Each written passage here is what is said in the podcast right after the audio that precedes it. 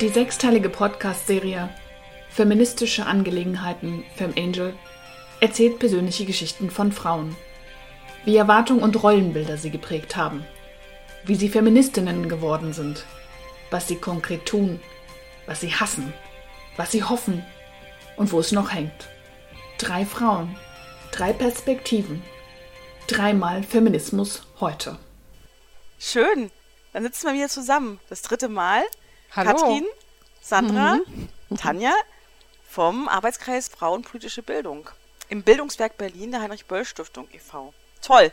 Und wir sind zum dritten Mal zusammen und hatten äh, nach den letzten beiden Malen uns für heute vorgenommen, mal zu schauen, was ist eigentlich aus unserem Feminismus geworden? Also in was mündete das? Welche Taten sind daraus erwachsen? Und ich kann nur sagen, ich halte das da mit Hannah Arendt, ähm, was mir sehr gut gefällt. Reden ist äh, auch Handeln. Irgendwie handeln und das fand ich gut. Das finde ich gut und äh, das mache ich äh, auch ganz gerne, weil ich rede ja eh ganz viel. Und das halte ich auch äh, äh also ganz schön ein. Und äh, ihr wisst es ja, ähm, ich bin viel am Quatschen, aber ich hoffe auch immer, dass ich wirklich äh, sinnvolle Dinge sage und es fällt mir nicht immer leicht, den Mund aufzumachen. Auch gerade als jünger war, war das nicht so leicht immer auch für mich und vor allen Dingen für ähm, feministische Ansätze ähm, und für Frauen einzustehen, beziehungsweise für die Belange, für geschlechtergerechte Sprache und so weiter und so weiter. Aber ich habe das wirklich eingeübt und ähm, es fällt mir auch heute nicht immer leicht. Aber das ist für mich schon eine Tat und das beruhigt mich auch, zu sagen, nee, reden, es ist nicht nur schwätzen, sondern es ist auch was tun. Und zwar ganz konkret für jemanden, für mich vor allen Dingen einzustehen und damit anderen auch zu zeigen, aha, da ist jemand, die äh, sagt, was sie will. Das Thema Reden finde ich absolut richtig und wichtig, dass du das ansprichst, Tanja, weil ich erlebe das immer wieder auch in der Arbeit mit Frauen, auch im privaten Raum mit Frauen, ja, dass es oder auch Frauen, Männer mit allen Geschlechtern zusammen, dass Frauen eher nicht das Wort ergreifen. Eher auch, wie du gerade wieder, finde ich, total klassisch gesagt hast. Ich hoffe, ich sage hier auch nicht nur Sinnloses, ja. Also so ein bisschen sich immer runternehmen, klein dimmen, ja, und das, wie ich dich aber überhaupt nicht erlebe im Übrigen, ja. Also das ist schon jetzt interessant, wie du das jetzt eingeführt hast, ja. Und deshalb, weil ich das auch immer wieder erlebe, ja, und auch bei mir selber so stark kenne, so gehemmt zu sein, immer zu denken, ja, was habe ich denn zu sagen? Habe ich gut, kann ich gut genug das rüberbringen oder habe ich überhaupt was zu sagen? Deshalb habe ich dann beschäftige ich mich schon länger auch mit dem Redethema für mich selber und habe jetzt gedacht, okay, wir werden das mal stärken und da ist auch was Konkretes bei rausgekommen. Und ich habe letzten Sommer im Frauenzentrum Paula Panke, ähm, wo ich ja arbeite, den Frauenredeclub Reden wie Rosa zusammen mit Sandra im Übrigen begründet. Ja, weil ich denke, dass es super nötig ist, ja, dass wir uns da stärken, dass wir uns raustrauen und auch üben, ja, schon auch erstmal in einem geschützten Raum durchaus üben, weil es fällt einfach vielen Frauen so verdammt schwer und ich glaube, das liegt schon auch an dem, was wir auch in den ersten beiden Folgen gesprochen haben, an dem, wo wir herkommen, wie wir in Rollenbilder reingewachsen sind, geprägt sind, dass wir immer wieder eher in diesen in dieser Position uns innerlich auch befinden, ach lieber nicht, lieber zurückhaltend, nett, brav, ähm, im Hintergrund zu wirken. Und das ist ja Reden nun gerade gar nicht. Mhm. Ja, und vor allen Dingen auch ähm, in der großen Runde, bei einem Plenum, in der Podiumsdiskussion, ähm, zu überlegen, es muss eben, es muss was ganz es muss kurz sein, prägnant und sehr sinnvoll. Ne? Und bevor man das alles sich überlegt hat, ist entweder der Redebeitrag, der Diskussionsbeitrag weg. Ne? Das kommt auch noch hinzu. So, das merke ich bei mir und das merke ich aber auch bei anderen. Und dann einfach mal sagen, so, so ich sage jetzt mal irgendwas, ich melde mich einfach schon mal, dann bin ich auf jeden Fall bei den nächsten drei Wortmeldungen dran und bis dahin ist mir schon was eingefallen. Ansonsten sage ich, ach, ich gehe weiter oder das, was meine Vorrednerin, mein Vorredner hat, das, ist, das kann ich nur unterstützen, denn irgendwie so, aber das ist echt, das, ich finde, das erfordert Mut und ich möchte eigentlich nicht mehr mutig sein müssen. Ich möchte es einfach, dass es so, dass es geht. Und dass ich aber trotzdem immer noch dabei Und das ist wirklich ein Punkt, immer noch nett dabei bin, ja. Und ich glaube, das ist äh, so wichtig. Das möchte ich gerne mal abschaffen für mich, dass ich die Gelassenheit finde, weil ich glaube, dass man sowieso nett ist und äh, solange man keine Schimpfwörter benutzt und ähm, aber ich will dann immer noch mit Lächeln was machen und das. Äh, Warum deswegen, eigentlich, Tanja? Warum eigentlich nett und mit Lächeln? Ja, weil ich möchte mal niemanden verstören. Und deswegen finde ich es total gut, so einen Redeclub zu haben oder eben sowas zu machen oder was einzuüben. Ich meine, Rhetorikkurs habe ich auch schon gemacht und ich finde es echt gut. Oder es gibt auch ein ganz starkes Gegenargument, ähm, sich nicht um nett sein oder irgendwie ähm, sozialkompetent sein zu bemühen. Also als ich angefangen habe, für Frauen die Stimme zu erheben, das war auf der Journalistenschule, und da hatte ich, war ich konfrontiert mit einem 75-jährigen Leiter der Schule, der schon vieles in seinem Leben gesehen hatte und das auch bei jeder Gelegenheit hat raushängen lassen. Und dann mache ich mich stark für eine Frauenseite in unserer Übungszeitung. Und das Erste, was er natürlich gesagt hat, oh, Augenrollend muss das denn sein? Meine MitschülerInnen sagen sowas wie, hä, Sandra, das hast du doch überhaupt gar nicht nötig. Ähm, und ich habe wahnsinnig verkrampft trotzdem die Fahne des Feminismus hochgehalten. Und dieses Verkrampftsein, das merke ich, das hat dem Anliegen überhaupt nicht gut getan. Ich hätte mir damals, ich war halt noch sehr jung, hätte ich mir gewünscht, ich hätte das souveräner, freundlicher, netter machen können. Aber ich war voll im Kampfmodus. Und da denke ich im Nachhinein, Kampfmodus ist nicht gut. Da wünsche ich mir auch mehr Gelassenheit, Souveränität. Und ich meine, ich glaube, wir wachsen da mit dem Alter auch alle mehr rein. Aber es hat sich damals wahnsinnig schnell polarisiert. Es war klar, ich gegen den Rest der Gruppe. Und sobald es irgendwie auf emanzipatorische Themen kam oder schon nur die Endungen, ne, es wurde total männlich gesprochen, äh, dann gingen alle Blicke zu mir und dann war klar, ich muss das wieder zum Thema machen. Oder alle gucken erwartungsvoll, was sagt sie denn jetzt wieder, diese Fanatikerin da hinten? Und das war eine Rolle, mit der habe ich mich wahnsinnig unwohl gefühlt. Und wie gesagt, heute reflektiere ich das so, dass ich denke, ich habe dem Anliegen dadurch sogar fast eher geschadet. Und es hat mich auch niemand unterstützt aus dieser Runde. Und dadurch ist es immer stärker geworden, dass ich sehr bissig aufgetreten bin und auch leider zugelassen habe, dass man mich auf dieses Thema reduziert. Und ich meine, die Welt ist bunt und vielfältig und mich haben ungefähr 500.000 andere Themen interessiert, aber ich war dann immer die Immanze im Kurs, die auf weibliche Endungen achtet. Hm. So. Es ist ganz schön, äh, wie du sagst, ähm, weil manchmal heute begegnen mir junge Frauen, die ähm, genderfluide äh, unterwegs sind oder eben, also und oder feministisch, queer-feministisch, ob ähm, aus Deutschland oder anderen europäischen Ländern oder weltweit. Und manchmal haben sie eine ganz starke Bissigkeit, also auch fast, also eben eine Unfreundlichkeit. Ähm, mhm. Und da bin ich aber sehr weich. Da kann ich dann gelassen sein, weil ich sage, ich weiß genau, du kämpfst die ganze Zeit, du musst immer zu kämpfen. Und du denkst halt, jede, jeder und jede, die dir gegenübertritt, ist erstmal sozusagen eine Anführungsstrichen eine Gegnerin oder ein Gegner. Und ähm, da kann ich relativ weich sein und denkst, das kriegen wir hin, wir werden, wir werden jetzt demnächst, wir reden miteinander, wir gehen, treten in Kommunikation und Beziehung. Und du wirst merken, du musst nicht immer zu kämpfen. Aber ich kenne das Phänomen, ich kenne es bei mir. Dieses äh, geladen zu sein und, ähm, und ich, und ich sehe es halt bei anderen. Und jetzt kann ich zumindest da das hingeben und sagen, okay, du kannst dich an mir abarbeiten, also mhm. geht, aber ich möchte dir auch zeigen, du musst nicht, hier musst du nicht äh, so sein. Ja. Und das ist auch das Gute, weil, weil wir sind ja bei den Taten oder bei dem, was ist daraus erwachsen. Ich habe mir tatsächlich dann auch in den letzten Jahren manchmal zufällig, aber auch bewusst ähm, immer Arbeitskontexte ausgesucht, in denen ich mit Frauen arbeite. Unterschiedlichste Frauen, ja. Ähm, auch konfliktbehaftet natürlich, aber in Arbeits äh, in Frauenzusammenhängen zu arbeiten, das finde ich, äh, das finde ich wirklich toll. Ich bevorzuge das sehr. Also es ist auch dieser Arbeitskreis Frauenpolitische Bildung ist für mich so ein, so ein ehrenamtlicher ähm, Arbeitskontext, wie aber auch da, wo ich jetzt arbeite, in der Bildungsstätte, wo wir einfach auch äh, unsere Pädagogik eine feministische Grundlage äh, geben. Also das äh, basiert darauf, eben auf Gleichberechtigung, äh, Gleichstellung und so weiter. Und das ist äh, sozusagen die, die Ziel, ähm, die Zielvorstellung und ähm, interessant, Tanja, kann hm? ich kurz mal einhaken, wo, wie äußert sich das denn konkret in einem Bildungsträger auf feministischer Grundlage? Hast du da ein Beispiel mal für? Hm. Also eigentlich ist es ganz platt, weil ähm, es geht erstmal um die Gleichstellung. Also Jungs, Mädchen und andere also, ne, äh, ähm, werden gleich behandelt im Sinne von, es wird auf ihre Ressourcen geguckt und was sie können und ihren Talenten gefördert und es wird, werden Rollenbilder auch mal gegengebürstet, es wird auch, es wird auch äh, nicht stehen gelassen, wenn klischeehaft gesprochen wird. Ähm, also diese ganzen Sachen, aber bei uns in der Bildungsstätte ist es natürlich so, äh, da wird auch übernachtet. Ja, und dann gibt's, äh, wir arbeiten ja auch viel mit Schulklassen zusammen und manchmal ist es so ganz klein, so ganz konkret, ähm, auf, auf was zu schauen.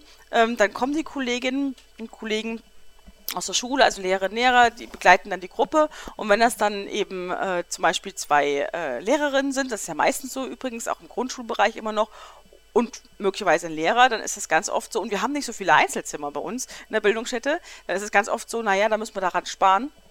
Und dann ja, die beiden äh, Kolleginnen gehen ins, äh, äh, ins, ähm, ins Doppelzimmer und der Kollege ins Einzelzimmer. Und sagt, es geht nicht. Also entweder gucken wir, dass wir jetzt drei Einzelzimmer haben oder eine Person muss zu Hause bleiben, was immer schwierig ist, weil die wollen ihre Kids ja auch begleiten. Ich verstehe das auch alles. Und das ist manchmal ganz schön hart, darauf auf, aufmerksam zu machen und das zu verstehen. Also, ne, das ist so, da finde ich, ist auch kein, kein Kampfplatz in dem Sinne, aber einfach sagen, so, das hier an der Stelle, weil die bei zwei Männer, zwei Kollegen würden nicht in ein Zimmer gehen. Und das Interessante daran, finde ich, ist aber, dass du dann nichts sagst, ne? Nee. dass wir alle tendenziell bereit sind, Kompromisse zu schließen, freundlich zu sein, verbindlich zu bleiben, Dinge auch nicht scheitern lassen wollen an so einer Kleinigkeit. Aber die vielen Kleinigkeiten machen dann doch einen ganz wesentlichen Unterschied, würde ich immer noch sagen. Ja, mhm. Und auch die Frauen, also wir, würde ich mich auch mit einschließen, bieten es so gerne auch sehr schnell an. Mhm. Ja, zu sagen, na klar, ich gehe doch zusammen mit meiner Kollegin, das ist ja gar kein Problem. Wenn ein äh, Zimmer zu wenig ist, dann sind doch Frauen häufig sehr schnell dabei, etwas anzubieten. Und ich glaube, auch das ist eben mitgebracht und erlernt und hineingewachsen. Und das Thema Nett bewegt mich schon ganz schön stark, weil das ist eben auch, weil wir vorhin den Redeclub hatten, ein wichtiges Thema, dass wir mit Net teilweise auch überhaupt nicht weiterkommen. Also dass es auch nicht nötig und nicht angesagt ist, oft nett zu sein, vielleicht auch mal nichts zu sagen. Mhm. Ja, wenn es äh, eine Frage äh, steht, wer übernimmt das oder wer macht das, dann mal eben auszuhalten und nicht zu sagen, ich biete mich an, ich mache es schon. Ja, weil das, äh, aber das erlebe ich eben auch in diesen Kontexten so häufig mit Frauen. Ja, ich arbeite auch sehr gerne zusammen mit Frauen. Ich finde, es ist eine tolle Energie, weil sie auch so äh, oft, empfinde ich das jedenfalls, sehr stärkend und hilfsbereit eben ist. Das ist eben auch das Positive aus der Rollenprägung vielleicht. Das ist ja nicht unangenehm, wenn es gut läuft und alle so schon bereit sind. Aber ich kann mich erinnern an ein Gespräch mit unserer früheren Gleichstellungsbeauftragten, hier der Heike Gerstenberger, die zu mir sagte, äh, mit Nett wäre ich nicht sehr weit gekommen in meinen 30 Jahren Gleichstellungsarbeit. Am Anfang musste ich überhaupt erstmal erklären, was Gleichstellung, wozu das gut sein soll. Und da war ich überhaupt weit gar nicht nett. Hm. Und das finde ich, äh, ist, weil du Gelassenheit gesagt hast, das ist für mich etwas, womit ich viel besser auch gehen kann, dass ich sagen kann, okay, Gelassenheit ist etwas anderes als nett sein. Ja. Wir können auch aussitzen und dastehen und sagen, das ist die Position und hier gehen wir auch nicht weg. Ja, und das zu üben, glaube ich, ist auch etwas, was wirklich eine Tat, also bei mir etwas ist, äh, was ein, ähm, was daraus folgt, aus dem, was wir am Anfang erzählt haben, ja, wie wir Feministinnen geworden sind oder feministisch ins Handeln kommen, das ist eine, ein feministisches Handeln für mich auch. Ja, das zu üben, eben nicht überall vorauseilend schon Harmonie herstellen zu wollen. Hm. Genau, und an der Stelle komme ich nochmal ins Spiel, weil ich ja seit Jahren als Konflikttrainerin unterwegs bin. Und ein Punkt, der mir immer auffällt, wenn du sagst, oh Mensch, mit nett wäre ich nicht weit gekommen, die Frage ist ja auch immer, wann empfinden wir Frauen uns denn als unnett? Und wir empfinden uns nämlich oft schon als unnett, wenn ich manchmal so von außen denke, hä, was war denn daran unnett? Also wir haben die sehr, wir haben einen sehr hohen Anspruch an die Art der Kommunikation, wie wahnsinnig höflich wir da sein müssen und in solchen Kursen, wo es um Nein sagen und sich abgrenzen geht, da üben wir nichts anderes oft, als erstmal zu sagen, nein, ich möchte nicht. Und das muss überhaupt nicht auftrumpfend oder irgendwie pampig sein. Ich kann ganz freundlich meine Grenze ziehen und sagen, nein, das möchte ich nicht. Und das empfinden aber viele der Teilnehmenden ganz oft schon als, oh Gott, wie offensiv, sowas kann man doch nicht sagen, da verprelle ich doch mein Gegenüber. Und da glaube ich, da können wir nochmal so ein bisschen unsere Ansprüche runter nivellieren und klarer kriegen. Ich glaube, damit verprelle ich überhaupt niemanden. Und jedes Nein für jemand anderes ist ein Ja für mich. Ich sehe meine Bedürfnisse dann auch mal. Und Frauen sind tendenziell ja immer noch mehr mit langen Antennen unterwegs in Richtung Bedürfnisse der anderen. Das ist auch sehr egoistisch, wenn du so handelst, dass es ein Ja Und für mich ist. Das kommt ganz schnell als Einwand. Oh Gott, wir werden Egomaschinen, ne? wo ich immer sagen würde, liebe Leute, das ist gesunder Egoismus. Nicht umsonst heißt es in Flugzeugen, ne, wenn es wirklich einen Unfall geben sollte, Rettungsmasken erst auf die eigene Nase. Nur dann kann ich meinen Kindern oder wem auch immer, kann ich anderen helfen. Ja, es braucht auch gesunden Egoismus. Und da, glaube ich, können wir Frauen echt noch ein bisschen was nachlegen. Mhm. Und uns auch, finde ich, orientieren an Frauen, also das finde ich halt so wichtig, an Frauen, die das in einer starken Weise schon umsetzen oder auch umgesetzt haben bereits, ja.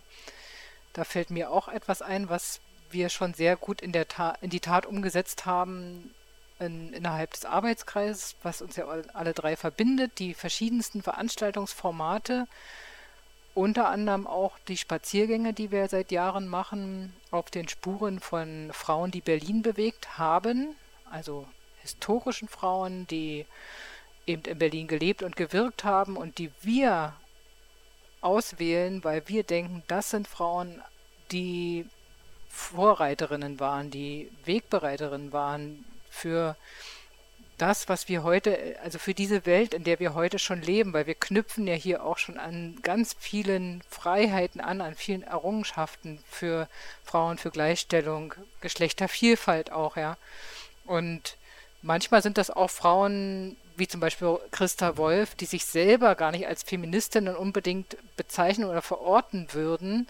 Und dennoch sagen wir, das ist das sind Frauen, die inspirierend sind, eben genau zu solchen Themen, sich auch hinzustellen, sich Raum zu nehmen, auch ganz klar Position zu beziehen. Gerade bei Christa Wolf war das ja sehr, sehr stark. Also so empfinde ich das, wie sie auch in der Öffentlichkeit aufgetreten ist und mit ihren Büchern, mit den Themen, ja, die sie bearbeitet hat. Mhm. Oder ganz klar natürlich Rosa Luxemburg auch als äh, Wegbereiterin, äh, die auch sagte, die Frauenfrage, das geht mich, das ist nichts, wo, was mich antreibt. Und dennoch war sie für Frauen im Sinne der ähm, übergreifenden, ihrem übergreifenden Kampf für eine gerechtere mhm. Welt ähm, war sie da äußerst wirksam auch durchaus und inspirierend und ist es eben auch bis heute. Und wir sind immer wieder erstaunt, ja, wie, was für ein großes Interesse, was für ein großer Zulauf auch da ist, wenn wir diese Spaziergänge anbieten. Und auch die Altersspanne sind wirklich ganz junge TeilnehmerInnen bis eben, ja, Leute, die fast schon Rosa Luxemburg noch getroffen haben könnten. also über Generationen, die sich da auch in unserer Gruppe wiederfinden. Das ist immer wieder sehr auch erfrischend und dann auch wieder, das finde ich eben auch feministisches Tun, ja, für mich ganz konkret, dass ich was von diesen Begegnungen habe in diesen Gruppen bei Spaziergängen oder auch anderen Veranstaltungsformaten und äh, untereinander eben auch Verknüpfungen, Netzwerke entstehen und da erwachsen auch ganz oft, das ist unsere Erfahrung, wieder neue Projekte, Allianzen oder auch Freundschaften daraus. Und das ist, finde ich, schon ganz konkrete äh, ja, Aktionen aus dem, hm, was ist eigentlich daraus geworden? Das ist ja so unsere Grundfrage heute mhm. bei dieser Folge. Und da hat Rosa Luxemburg ja unglaublich schöne Sachen gesagt. Eins meiner Lieblingszitate ist, ähm, politisch, äh, unpolitisch sein heißt politisch sein, ohne es zu merken. Und das ist ja etwas, was uns drei hier in der Arbeit so verbindet. Ne? Also politisches Handeln, also etwas, was ausstrahlt. Ich würde ja immer sagen, jedes Handeln ist in gewissem Sinne politisch. Das bringt sie da ja auch zum Ausdruck. Ähm, oder ein anderes Zitat, wo sich der Kreis zu Hannah Arendt wieder schließt. Sie hat doch mal gesagt, zu sagen, was ist, bleibt die revolutionärste Tat. Ne, damit hatten wir ja angefangen. Die Dinge benennen, beim Namen nennen, ihnen Namen geben, uns nicht scheuen, den Finger auch in die Wunde zu legen und Handeln, Sprechen, sprechend Handeln. Mhm. Ne, damit haben wir ja angefangen. Da finde ich, ist Rosa Luxemburg ja die absolute ähm, Vorreiterin, die eine unglaublich rhetorisch versierte, leidenschaftliche Frau war. Und das nehme ich zum Beispiel auch immer noch mal mit als starken Impuls aus diesen Stadtspaziergängen auf ihren Spuren, dass wir am Anfang ja immer fragen, bitte, liebe Leute, liebe Frauen, überlegt jetzt mal, wo wart ihr selber denn mal aufmüpfig? Ne? Wo habt ihr aufbegehrt? Wo seid ihr gegen Grenzen angerannt? Und dann wird reflektiert und überlegt und sich ausgetauscht und manchmal kriegen wir dann am Ende sowas zu hören wie mir fällt nichts ein. Mir fällt nichts ein. Ich habe nicht aufbegehrt. Da gibt es nichts, was ich da finden könnte. Und dann meistens mit so einem sehr äh, bedrückten Gefühl. Also das waren so Geschichten, mit denen ich gar nicht gerechnet hatte. Aber natürlich ist es das nicht nur. Wir hören auch die anderen Geschichten ne? von, ah ja, da habe ich wirklich mich eingesetzt. Und es sind gar nicht oft so die lauten Geschichten. Auch leise, leises Tun, leises Handeln kommt uns da immer wieder unter. Und diese ganze Vielfalt von Handlungsmöglichkeiten, die aufzuzeigen, das finde ich ist immer wieder spannend.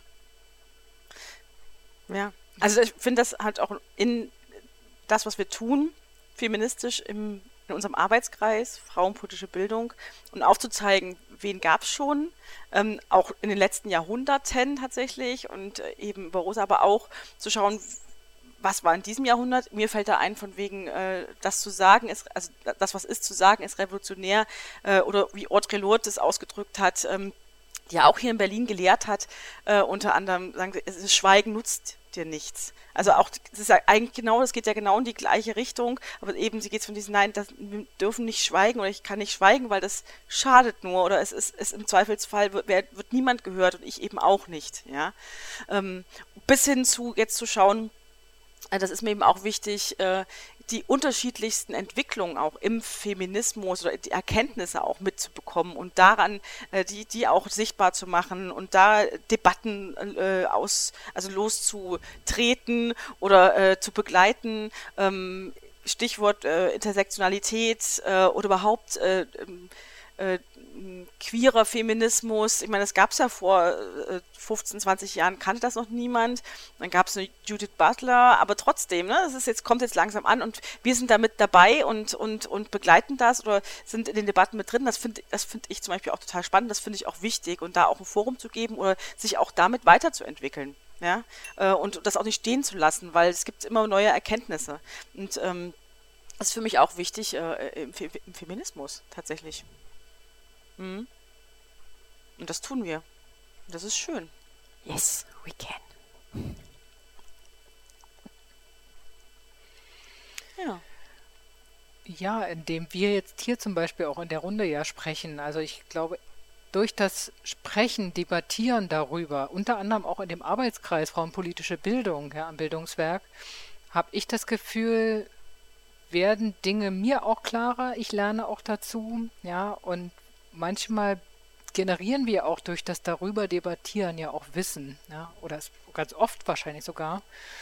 Und das finde ich besonders spannend auch in der heutigen Debattenwelt, sag ich mal, die ja sehr umkämpft ist, auch im Internet sehr konträr verläuft, dass wir da auch uns den Raum nehmen, den, auch die Themen setzen, ja, dass wir, also was du am Anfang sagtest, Sandra, mit dem mit den jungen Frauen oder auch deine eigene Erfahrung immer erstmal so dagegen zu halten, ja, immer ankämpfen zu müssen, dass wir mehr und mehr auch dahin kommen, den Raum zu betreten, also und ihn einzunehmen, also auch Themen zu setzen. Und das machen wir eben sehr, sehr stark auch mit Hilfe unserer Veranstaltungen oder auch mit dem Reden innerhalb des Arbeitskreises und das eben nach draußen zu geben. Ja, und das finde ich auch ist eine der wichtigsten Taten tatsächlich, ja. Also eben nicht dagegen, sondern für etwas einzutreten. Genau, Themen Oder zu setzen. Wie, wie, du auch sagst, ähm, hier, das kam, Sandra, hast ja auch dieses, wie ich finde, sehr schöne Begriff, die, die Geschichten des Gelingens auch zu sammeln und zu erzählen. Das finde ich ist etwas, womit ich sehr viel anfangen kann und das, dazu möchte ich auch Frauen zum Beispiel auch in dem Redeclub ermutigen, ihre äh, Gelingensgeschichten zu erzählen, ihr eben dadurch die Welt auch, ja, hoffnungsvoller auch zu gestalten. Also gerade jetzt auch in dieser ähm, krisengeschüttelten Zeit und Gesellschaft, wo so viele Möglichkeiten sich auch auftun, zu sagen, hier gibt es Hoffnung, hier gibt es gute Energie, hier gehen wir hin, ja, und auch andere damit dann auch zu ermutigen, mit uns zu gehen und nicht gegen, ja. Ja. Das ist total wichtig. Ja. Und ich finde, es gibt gerade so ganz viele ermutigende Bilder. Also wenn ich mir nochmal Amanda Gorman vor meinem inneren Auge aufrufe, wie sie ihr ihre, ihren Poetry Rap oder wie auch immer man das nennen mag, ihr Gedicht vorträgt, ne, bei der Amtseinführung von Joe Biden. Das finde ich ist so ein starkes Bild. So eine junge Frau, die auch irgendwie vor Jahren schon verkündet hat, sie wird Präsidentin 2036 oder irgendeine so Zahl gibt es dazu. Denke ich mir, yes, voran mit euch. Oder Kamala Harris, die in einem Interview mit Mike Pence irgendwann sagt, It's my turn, I'm speaking da merke ich immer, da bleibt mir schon so halb das Herz stehen. Aber ja, genau das brauchen wir, ne? wo Frauen sich viel selbstverständlicher ihren Raum nehmen und sich den nicht beschneiden lassen. Auch nicht, wenn wir diese ganzen alten Muster zuschlagen von den anderen ins Wort fallen, nicht ernst nehmen, niedermachen und wie sie in ihrer ganzen Aufgerichtetheit einfach sagt, no, I'm speaking.